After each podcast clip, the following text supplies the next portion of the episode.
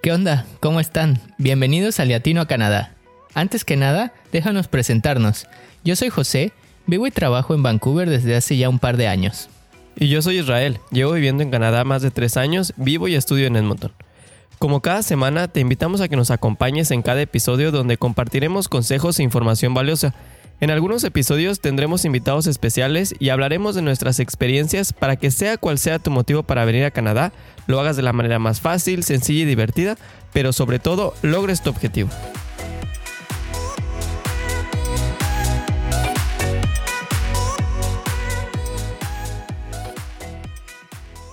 Antes de iniciar con el episodio de hoy, queremos agradecerles por confiar en este proyecto, por suscribirse y por compartir con otras personas que al igual que ustedes encuentran valor en la información y en los tips que damos.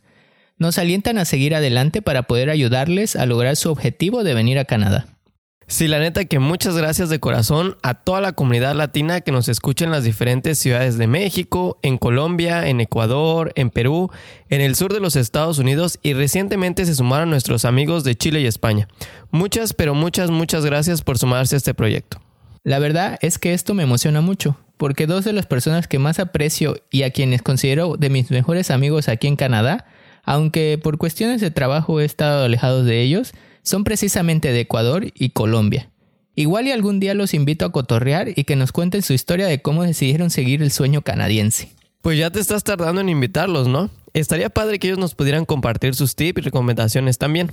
Hoy les hemos preparado un temazo. Además de muy interesante, como les platicamos en el episodio anterior, esta vez toca el turno a explicarles acerca de lo que debes de saber si estás pensando en venir a estudiar a Canadá. Y para que puedas tomar la mejor decisión, en este episodio no solo les vamos a platicar de los requisitos para aplicar a la visa o mejor llamado permiso de estudio en Canadá, también te diremos qué necesitas saber antes de elegir una universidad o escuela y aplicar a la visa o permiso de estudiante. Te daremos algunos tips para tu aplicación y por si fuera poco, te adelantaremos un poco de las ventajas y opciones que tendrías al estudiar en Canadá después de terminar tus estudios. Tú estás muy familiarizado con este tema desde luego, ¿verdad, José? Como les platicamos en nuestro piloto, ambos venimos a estudiar a Canadá. Sí, no solo eso, pues tenemos algo de experiencia adicional en el tema, puesto que yo realicé el proceso para venir a estudiar una maestría y pues qué le puedo decir de Israel. Creo que tiene más experiencia en esto que no. A ver, ahí les va. Primero vino a estudiar inglés por unos meses, luego vino a estudiar un diplomado y luego aplicó el proceso también para su maestría. Digamos que lo hizo con fines de investigación para el capítulo de este podcast. No, hombre, pues no me ayudes, compadre. Pero bueno, en cierta medida es que sí es verdad que algo de experiencia tenemos.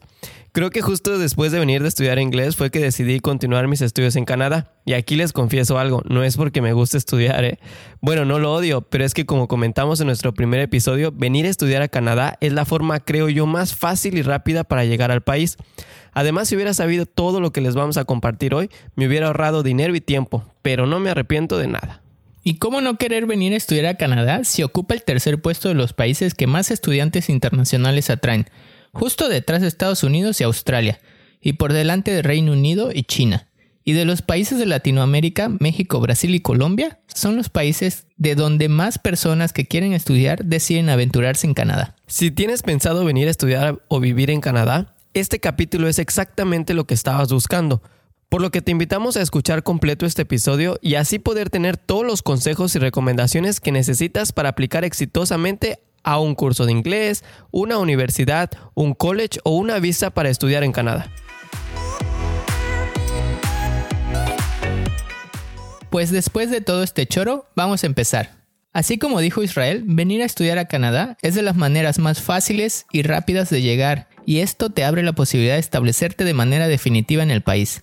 Pero así como es de fácil y rápido, también hay un precio que pagar, y literal que es un precio. Ni digas, yo ya llevo tres años en esto del estudio, pero la verdad que vale la pena cada dólar que le inviertes. Estoy seguro que si estás buscando información sobre universidades o college, te está pasando como a mí me pasó, que cuando ves los precios piensas que es un presupuesto súper alto, que no vas a poder pagarlo, que los requisitos son miles y mil cosas negativas que puedo enlistar en este momento. Pero tranquis, si nosotros pudimos, tú seguro también puedes. Déjame contarte que así como en muchos países, las instituciones académicas en Canadá ofrecen carreras, diplomados y posgrados en diversos campos, así que estoy seguro que encontrarás algo para ti.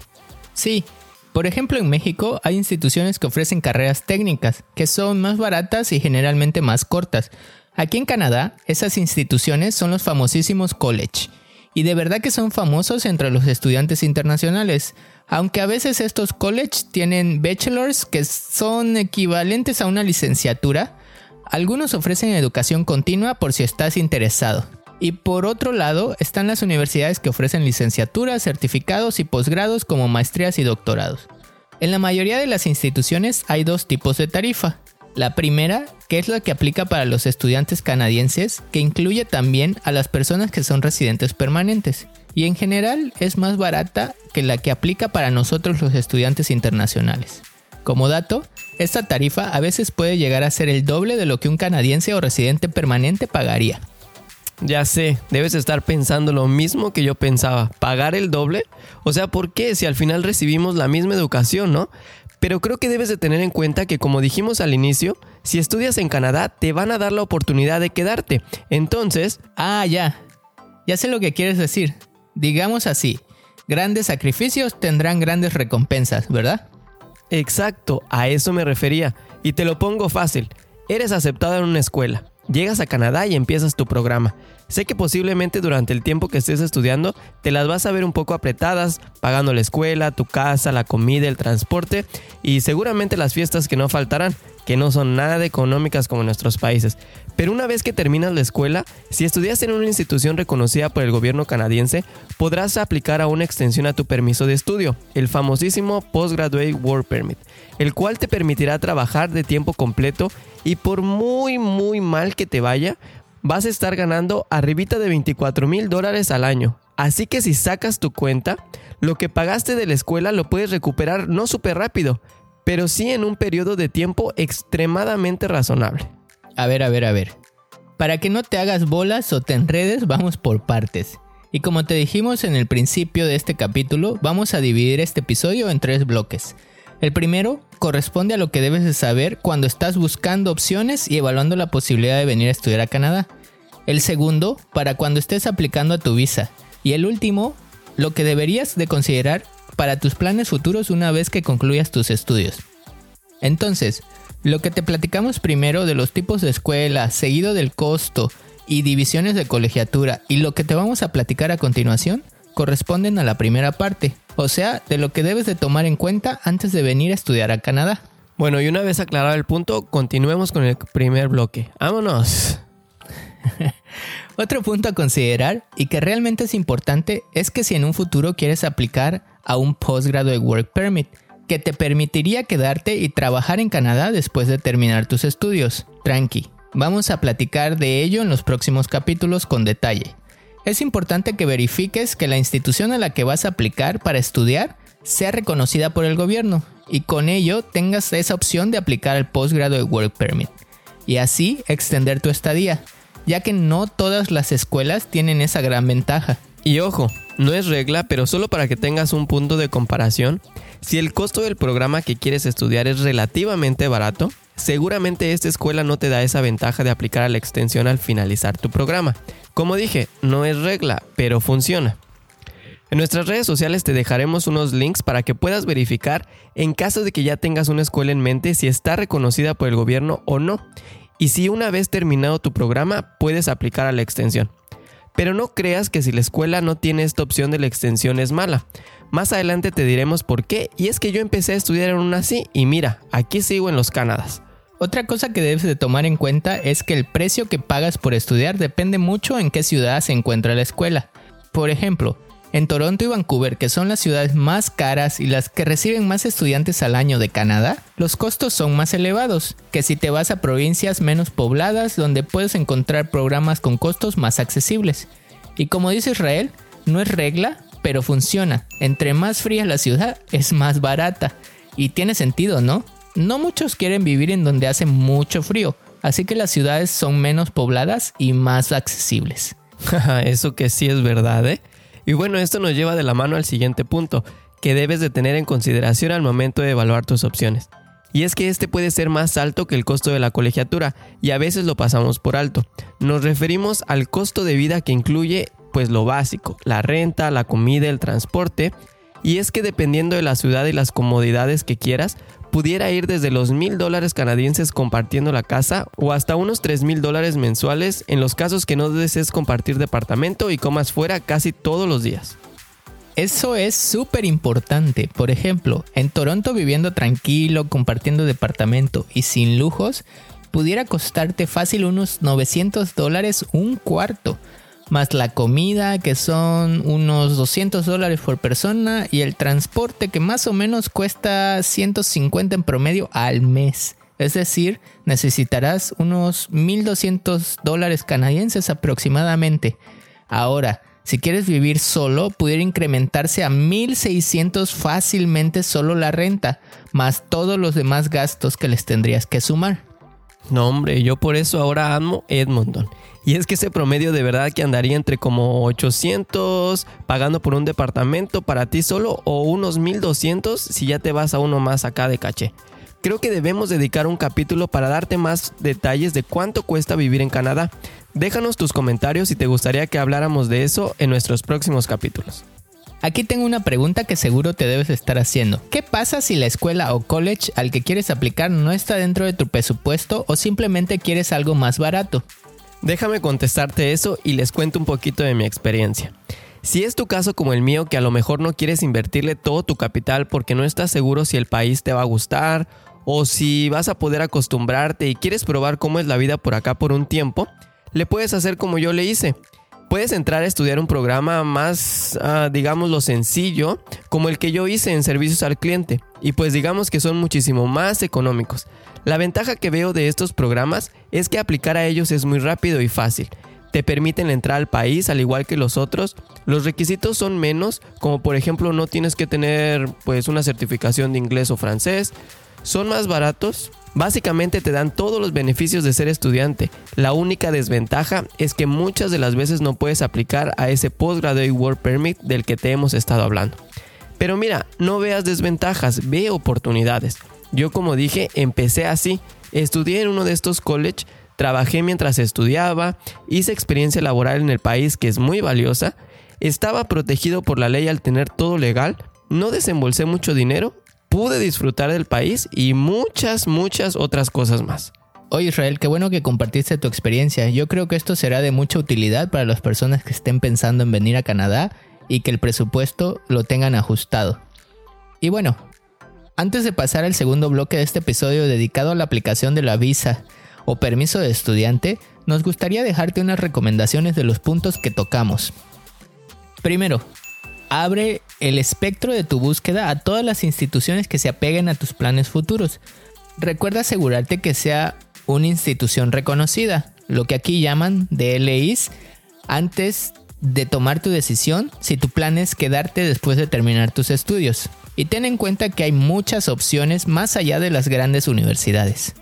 Y bueno, cuando evalúes tus opciones, define qué tipo de programas y en qué ramos te gustaría estudiar. Con la información que recabes, haz un presupuesto y tenlo en cuenta para poder descartar programas que estén muy pero muy fuera de este. Pero ahorita no te preocupes tanto si hay opciones que están un poco arribita de tu presupuesto. En nuestras recomendaciones finales te diremos por qué. También ten en cuenta que incluso dentro de una misma institución pueden haber carreras o posgrados más accesibles que otros. Por lo general, todo lo relacionado a negocios, como tiene alta demanda, tiende a tener tarifas un poco más altas que por ejemplo las ingenierías. Y que hay ciudades que apoyan más ciertos sectores que otros, como por ejemplo si quieres estudiar algo relacionado a sustentabilidad, British Columbia es el lugar indicado, mientras que si lo tuyo es el sector energético, definitivamente tienes que mirar hacia Alberta. Y como me pasó a mí, quizá te pasa que cuando piensas en Canadá, te viene a la mente solamente Toronto y Vancouver, pero como recomendación te sugerimos explorar otras provincias que ofrecen grandes oportunidades y ventajas, que seguramente te vas a llevar una grata sorpresa. Aquí definitivo, tu presupuesto es el que decide. Y aquí terminamos con el primer bloque.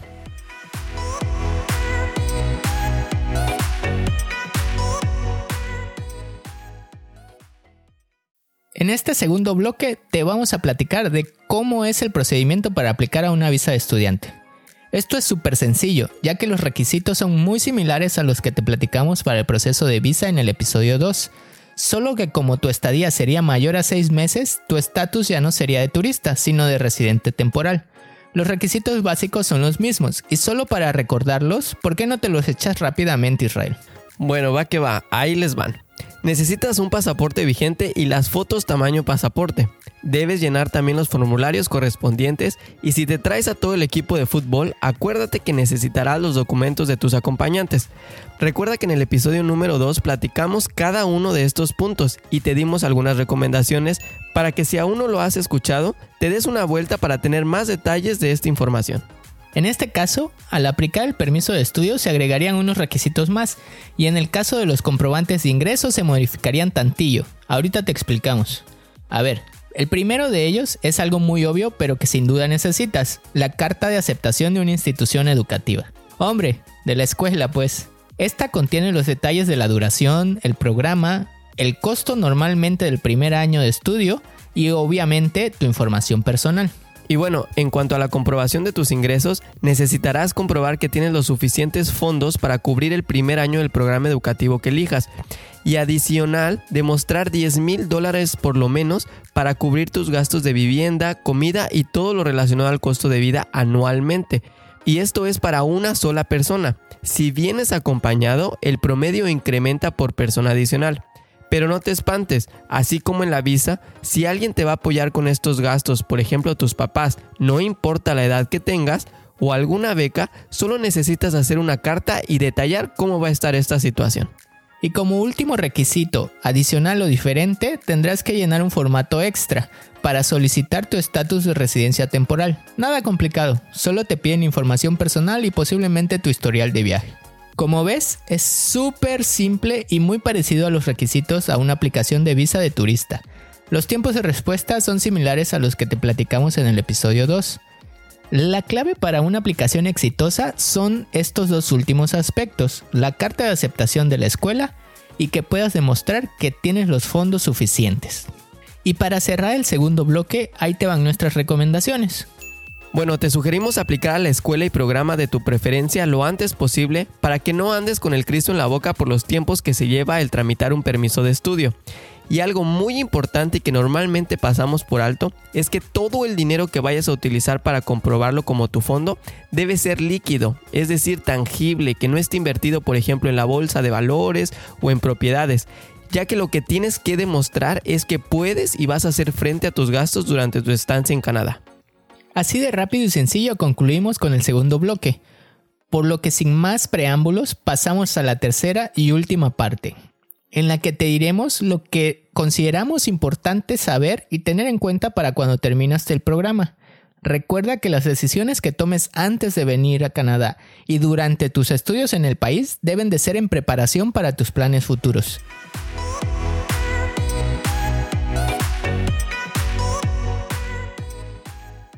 Adelante con el tercer bloque. bueno, es que esto también es muy sencillo, aunque tendrá mucha relevancia para los planes futuros y básicamente es tener claro qué quieres hacer después de acabar tus estudios.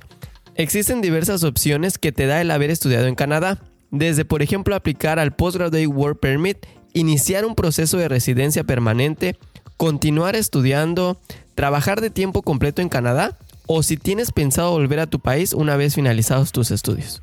La primera y más recurrida es la de aplicar a un Postgraduate Work Permit. Este te da la oportunidad de quedarte en el país desde 8 meses hasta 3 años más, dependiendo de lo que haya durado tu programa de estudio. Aunque vamos a tocar este tema con detalle en próximos episodios, nos gustaría adelantarte que solo puedes aplicar una vez al Postgraduate Work Permit. Por ejemplo, si vienes a estudiar una carrera de licenciatura, aplicas a tu Postgraduate Work Permit y luego decides empezar a una maestría, al finalizar tu maestría no podrás aplicar de nuevo para esta opción, por lo que es importante que definas tus objetivos con anticipación a fin de sacarle el mejor provecho de tu estancia en Canadá. Y aguántala, este es un paso natural a la anhelada residencia permanente si quieres quedarte a vivir en Canadá, ya que una vez trabajando con tu Postgraduate Work Permit, obtendrás experiencia laboral en tu campo y al cabo de un tiempo podrás aplicar a la residencia. Como dato, existe una gran probabilidad de obtenerla si decides hacerlo por esta vía. Ahora, Si tu tirada es seguir estudiando, tendrás que hacer el mismo procedimiento para renovar tu permiso de estudio, pero no te preocupes, esta vez será más sencillo porque ahora aplicarás dentro de Canadá, lo que trae algunas ventajas. Y si lo haces en tiempo y forma, estarás protegido por el famosísimo estatus implícito, que básicamente dice que gozarás del estatus que tenías en Canadá previo a tu aplicación y este queda sin validez una vez que obtienes una respuesta. Y bueno, ya para no saturarte con más información, si decides regresar a tu país una vez que concluyes tu programa, el haber estudiado en Canadá seguramente te abrirá las puertas a grandes oportunidades a donde sea que sea tu destino final, ya que las instituciones canadienses son altamente reconocidas. Y como dice nuestra clásica frase, todo principio tiene fin, y así llegamos al final de este programa.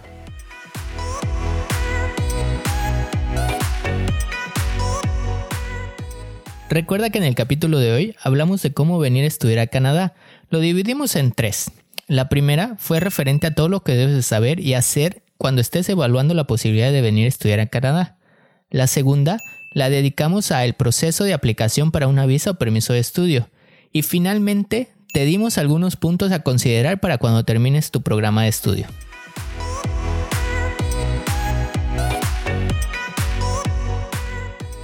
Y como siempre, aquí te van nuestra información y recomendaciones finales. Primero debes saber que cuando vienes a estudiar a Canadá en cualquier programa, excepto cursos de inglés, por más de 6 meses, el gobierno te da la oportunidad de trabajar 20 horas a la semana durante el periodo de clases y 40 horas cuando estás de vacaciones. Además, si ya estás casado o vives en unión libre comprobable por lo menos un año, tu pareja tiene el derecho de aplicar a un permiso de trabajo con el que podrá trabajar de tiempo completo y su vigencia está ligada a la vigencia del permiso del estudiante. También, como te comentamos, uno de los requisitos principales para aplicar a la visa o permiso de estudiante es la carta de aceptación de la escuela, por lo que es de suma importancia conocer los requisitos para aplicar a la escuela. Te sugerimos familiarizarte con ellos a fin de evitar contratiempos en tu aplicación. Toda la información siempre está disponible en las páginas oficiales de cada escuela en un apartado dedicado a los estudiantes internacionales. En la oferta de programas hay algunos que requieren un periodo de co-op o pasantías como parte del programa. Estos te darán la oportunidad de generar un ingreso extra mientras estudias. Identifica muy bien todos los requisitos y demás de cada programa.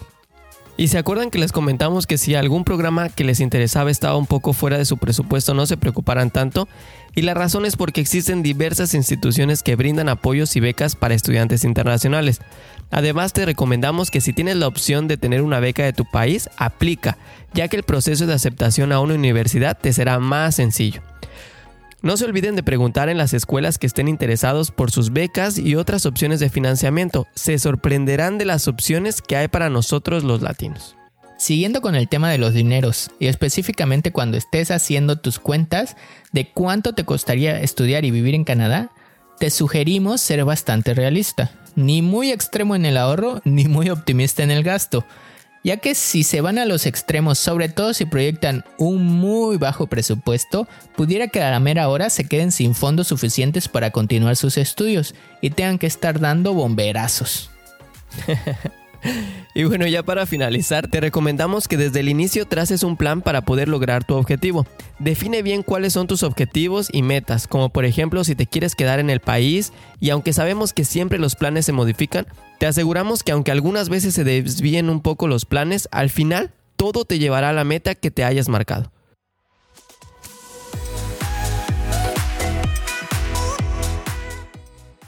Sabemos del mar de dudas que surgen al momento de decidir venir a estudiar a Canadá. Lo hemos vivido de primera mano.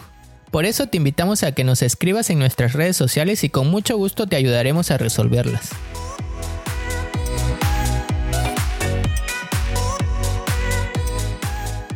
En nuestro próximo capítulo les daremos un pequeño descanso de la serie relacionada a la aplicación de visas y hablaremos de cuánto cuesta aproximadamente vivir en Canadá que es algo que seguramente te interesa y debes de saber. Muchas, pero muchas gracias por habernos acompañado hasta este punto. Esperamos que la información que dimos te sea de mucha ayuda al momento de tomar la decisión de venir a estudiar a Canadá y te facilite el proceso para lograr el objetivo.